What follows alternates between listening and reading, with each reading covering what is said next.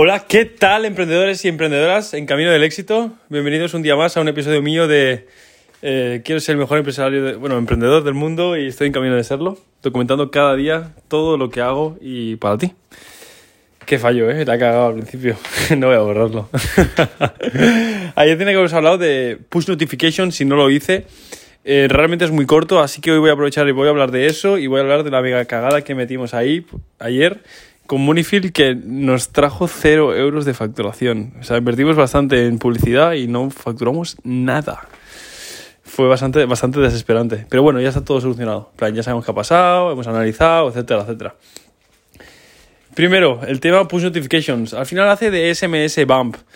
Y quiero que lo utilices como tal. Me refiero, las mismas automatizaciones que tienes en SMS bump se pueden hacer en push notifications. Para el que no sepa qué es esto, cuando vosotros entráis en ciertas páginas, a veces os, dice, sale un cajetín que dice, ¿quieres permitir notificaciones? Y tienes que darle permitido de negar. Si permites, te van a enviar notificaciones. ¿Cómo es el formato de notificación? Pues en el móvil, aunque, aunque, tú tengas la pantalla apagada, te pueden enviar una foto con un texto que te ocupa toda la pantalla de bloqueo. Es una locura, eso es una verdadera locura. Cuando te llega, cuando tienes la pantalla encendida, te llega la notificación y te sale con imagen y todo arriba. En plan, cuando bajas la pantalla, te sale con la imagen y todo. Así que es una verdadera locura. Es una verdadera locura. Te llega directamente al móvil. Está muy bien. Y esto se utiliza sobre todo para carritos abandonados. Y alguna más que te dije en SMS. Vamos, eh, te expliqué SMS en el anterior episodio, así que si no lo has mirado, escúchatelo porque hay chicha. Y las automatizaciones son las mismas al final, pero bueno, que es un nuevo canal de venta, ¿no? Al final queremos que llegar a todos los canales posibles con los que podamos llegar a, nuestro cliente, ¿no? Que si no nos ve por uno, nos vea por otro y al final nos acabe comprando. Así. Cuantos más impactos haces en marketing, mejor. Vale, Dicho este push notifications, que como, push notifications, que como habéis visto, como has visto, es súper breve y no da para más, la verdad. La verdad es que no da para más en este caso. Quiero hablarte de, de lo que hice ayer. Y no subí episodio porque realmente estuve currando hasta las tantas.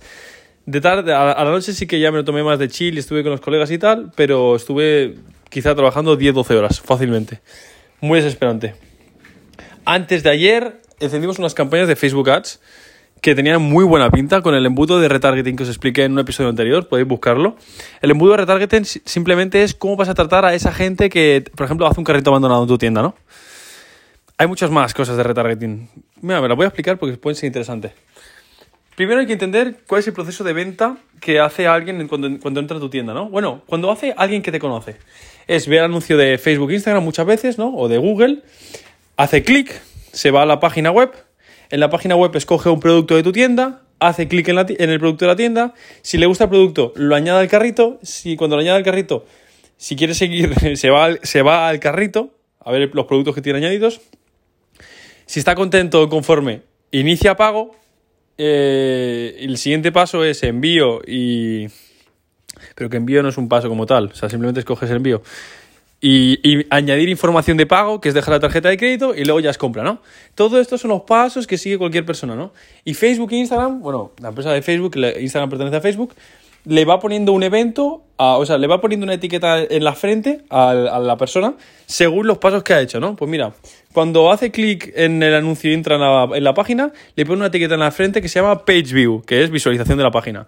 Cuando esta persona hace clic en, cualquier contenido, en cualquier producto de tu tienda, le pone una etiqueta en la frente que es View Content, que es contenido visto. Eh, añadir al carrito a tu car, eh, iniciado, iniciado de pago, eh, checkout, eh, añadir información de pago y eh, add payment information y compra purchase. Estas son las etiquetas, ¿no? Vale. Tú puedes crear audiencias. Audiencias es decirle, vale, cógeme a toda la gente que eh, hizo una page, una page view, una visualización de la página, estos últimos 7 días. Y te dice, mira, pues lo hicieron 10.000 personas. Vale. Ahora, eh, cógeme la gente que hizo Page View los últimos 15 días y te dice, pues mira, yo qué sé, 7000. Vale, ahora la primera audiencia, a la, que, a la de gente que entró en mi página eh, los últimos 7 días, excluye la gente que pasó al siguiente nivel, que es entró en cualquier contenido. Porque, ¿Para qué nos sirve eso? Si nosotros tenemos una audiencia donde tenemos gente que ha entrado en la página pero no ha hecho clic en ningún producto, nosotros preguntamos, ¿Por qué narices puede ser que hayan entrado en la página y no hayan hecho clic a ningún producto? Sacamos nuestras hipótesis y luego hacemos eh, publicidad específicamente para esta gente, ¿no? Con un mensaje específico y personalizado, ¿no? Donde les diremos, por ejemplo, imagínate que yo lo que creo es que ha visto productos que no le han gustado. Pues ¿qué haremos? Enseñarle más productos. Le haremos a lo mejor un carrusel de imágenes para que vea que tenemos mucho más productos y a lo mejor a alguno le guste, ¿no? Entonces lo que vamos a hacer es que vuelva a nuestra tienda y acabe haciendo clic en algún contenido, ¿no? Otra cosa que puede haberme ocurrido, a lo mejor no hemos transmitido suficiente confianza. Pues vamos a hacerle, yo que sé, un vídeo hablando sobre nosotros, transmitiendo confianza para que vuelva, tenga confianza, vuelva a tienda y compre, ¿no? Vale, lo, que nos interesa es hacer audiencias de cada paso, ¿no? De, gente que ha visto la página para empujarlo, gente que ha visto la página y no ha, no ha entrado en ningún producto para hacerlos entrar en un producto, gente que ha entrado en un producto y no ha añadido el carrito para hacerlos añadir al carrito, etcétera, etcétera. Es el mismo proceso con todo el funnel de la compra, con todo el proceso de compra, ¿no? Hasta que los vamos empujando todos a compra, ¿no? Y tener todas estas campañas activas. Vale, pues hicimos, hicimos esto, esto es remarketing. Bueno, retargeting. Remarketing, retargeting creo que viene a ser lo mismo más o menos. Cambian una pequeña tontería, pero bueno, es retargeting. Luego también hicimos el retargeting de compra, que es gente que te ha comprado ya, ofrecerle más cosas, ¿vale? Pero le ofrecemos más cosas por Instagram y Facebook. Se puede hacer también por, seguimiento de email, se puede hacer 20.000 cosas. Pero bueno, en este caso hicimos las campañas de Facebook. Hicimos seguimiento de compras. Luego también hicimos unas campañas, vale, Lookalike. Lookalike es una, una, campaña de similitud, una audiencia de similitud, perdona. ¿Qué es una audiencia de similitud? Pues yo tengo 1100 compradores en mi tienda y Facebook los tiene registrados, ¿no? Les ha puesto esa etiqueta de comprador. Vale, pues cógeme toda esta gente y búscame al 1% de, de, de la población española que más se le parezca, ¿no? Y que no me haya comprado. Entonces, Facebook te hace una audiencia, no sé si tiene 30, 30 millones de personas en España, el 1% sería 300.000, ¿no? Pues coge las 300.000 personas que más se parezcan a esas 1.100 personas, ¿no? Que muy probablemente sean potenciales compradores, ¿no? Porque se parecen a, son la gente que más se parece a nuestros compradores. Perfecto. Pues vamos a hacerles a estos anuncios de tráfico frío, que se dice, ¿no? Anuncios que le haces a alguien que no te conoce de nada. Y lo intentas llevar a la tienda y que te compre. Vale, pues hicimos todas estas campañas de Facebook e Instagram. ¿Qué pasó? No facturaron nada. es una locura porque eh, los, chicos que estaban llevando Munifil, la, la empresa esta, habían facturado 100.000 euros hasta el momento y, y no estaban haciendo nada, estaban haciendo solamente tráfico frío y no, del todo, y no correctamente del todo, ¿sabes? Para mí fue un shock, ¿no? En plan, hicimos las cosas genial, la estrategia era una locura, la lanzamos, teníamos unas esperanzas locas y al día siguiente cero ventas. cero ventas. Sí que es verdad que también cambiamos la oferta, ¿no? Eso que dije en el anterior episodio de que en vez de 3x1, 3x2, porque somos inteligentes, empresas inteligentes y jugamos con nuestros márgenes de beneficio, ¿no? ¿Qué es lo que más nos interesa? Pues nos interesa más un 3x2 por esto, por esto, por esto, por esto. Vale. El problema lo hemos visto hoy. Nosotros hicimos una sesión fotográfica con unas chicas, pero la hicimos nosotros, en plan manualmente. Eh, homemade, que se dice, ¿no? Hecho a mano por nosotros, sin un profesional. Y las fotos se nota que no son de profesional. No están editadas, las chicas tienen granitos, eh, no se ven bien las joyas, porque al no estar editadas no hemos, no hemos destacado las joyas y no hemos hecho a ellas un poco más oscuras, ¿no?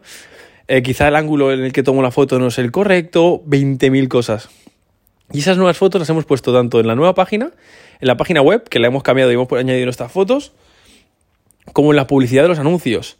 Claro, ¿qué ha pasado?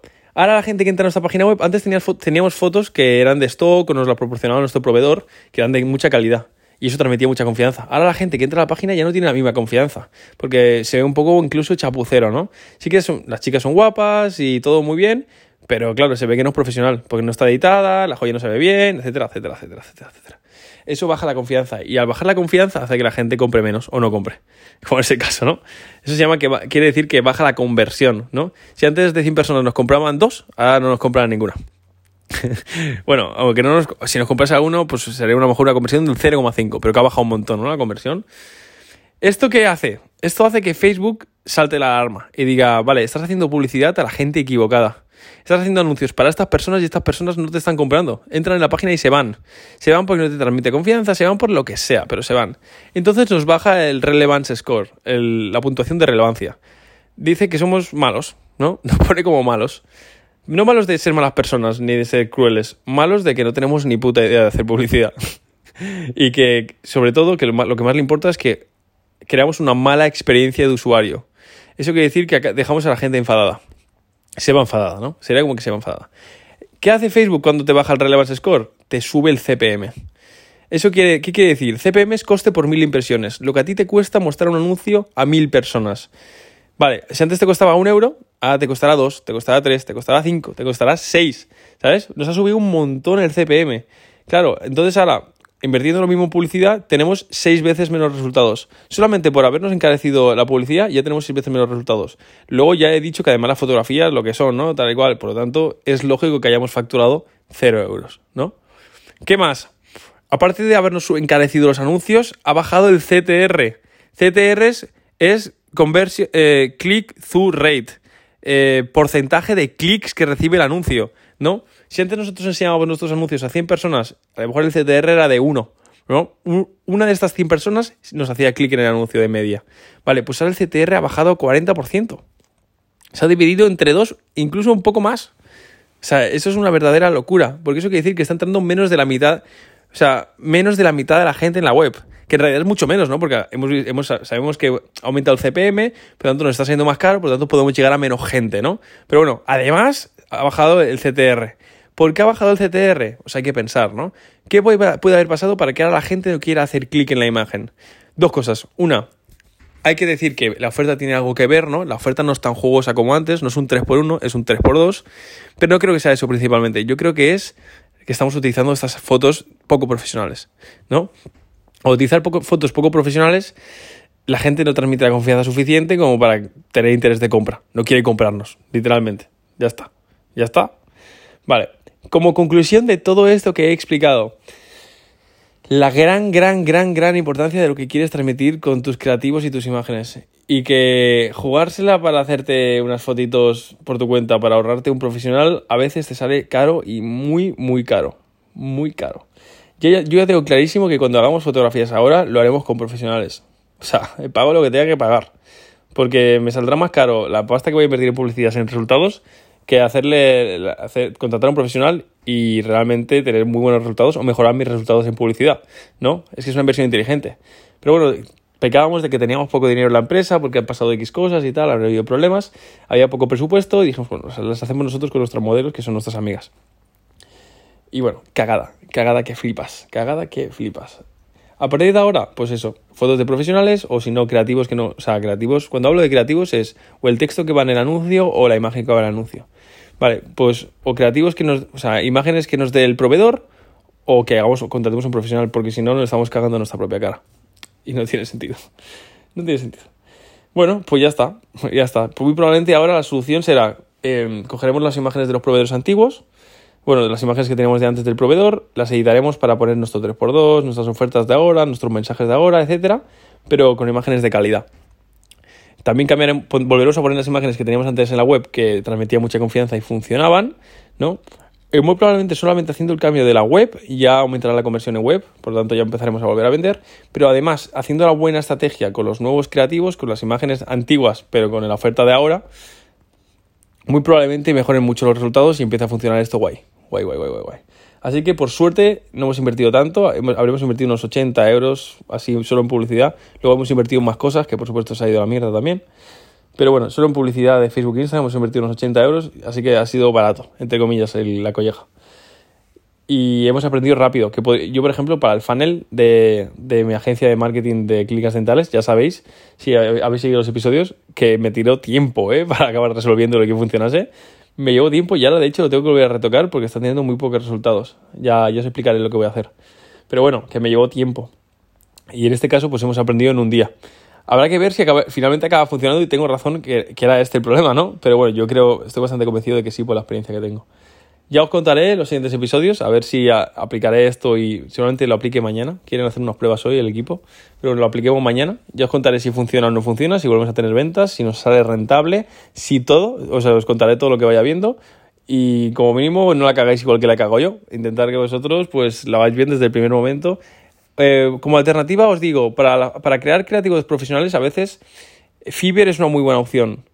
Fiverr es una plataforma de autónomos. Buscar fiverr.com en Google y veréis a qué me refiero. Ahí habrá gente que os haga em, anuncios de calidad, habrá gente que sea fotógrafa, habrá de todo. A los fotógrafos directamente le envías el producto y ellos se encargan de hacértelo todo. Ya veréis que hay 20.000 opciones que os pueden servir para hacer vuestros anuncios para vuestra empresa o vuestro negocio. Dicho esto, Eh, quiero despedirme con algo que no dije en el anterior episodio y lo digo en este porque lo digo siempre, solamente que se me pasó. Eh, mi, teléfono, eh, mi teléfono es 636-105-114. Agradecería un montón que si tienes cualquier duda o simplemente quieres hablar conmigo, quieres hacer una entrevista, quieras lo que quieras de mí, en plan, me, gustaría hablar contigo si eres emprendedor que hablemos y me envíes un mensaje, ya que yo no puedo saber quién eres tú, tú sí sabes quién soy yo, tú sí me puedes enviar un mensaje. Así que no te cortes, si tienes cualquier pregunta de este podcast, de, este episodio, de los anteriores episodios, o simplemente quieres contactar conmigo porque te parece interesante o quieres hablar o cualquier cosa, yo estoy encantadísimo de que la gente que me escucha me hable. Porque os aprecio muchísimo, te, aprecio muchísimo. Ahora mismo son poquitas personas las que me escuchan, y cada vez que veo que suben las reproducciones, a mí me hincha el pecho, que es una locura. Y espero seguir teniendo esta sensación cuando crezca, porque sé que voy a crecer. Porque como mínimo por pesado. porque voy a ser muy pesado y voy a seguir haciéndolo hasta que, hasta que vea que tiene frutos. Vale. Dicho esto, eh, agradecería muchísimo, muchísimo, muchísimo que también me dejáis un comentario en iTunes si lo estás escuchando desde iTunes, creo que Spotify no te permite hacer comentarios y una reseña positiva. Es decir, el comentario, si lo acompañas de 5 estrellas, ayudarás a que este, este episodio llegue a mucha más gente, ¿no? Por cómo funciona el algoritmo de iTunes. Eh, iTunes ve que hay 5 estrellas y empieza a enseñarlo a mucha gente porque entiende que esto interesa a la gente. Así que te agradecería muchísimo si me dejas un comentario de 5 estrellas. Sé que da pereza, lo sé, porque yo soy el primero que me tiene que gustar mucho, no puedo hacer el comentario. Pero si realmente te ha gustado y crees que esto puede ayudar a, a la peña, eh, hazlo porque porque vale la pena, créeme. Ya que estoy invirtiendo mi tiempo en intentar ayudar, porque al final esto es full ayudar. En plan, yo ahora mismo no gano una mierda con esto, pero bueno, también me llena mucho. También me llena mucho recibir comentarios de la gente. Y ya está, nos vemos en el episodio de mañana. No voy a prometer que hay, que hay de contenido, porque será sorpresa, para mí también. a ver qué me pasa mañana y me pasa hoy. Y nos vemos en el episodio de mañana. Un abrazo, emprendedor.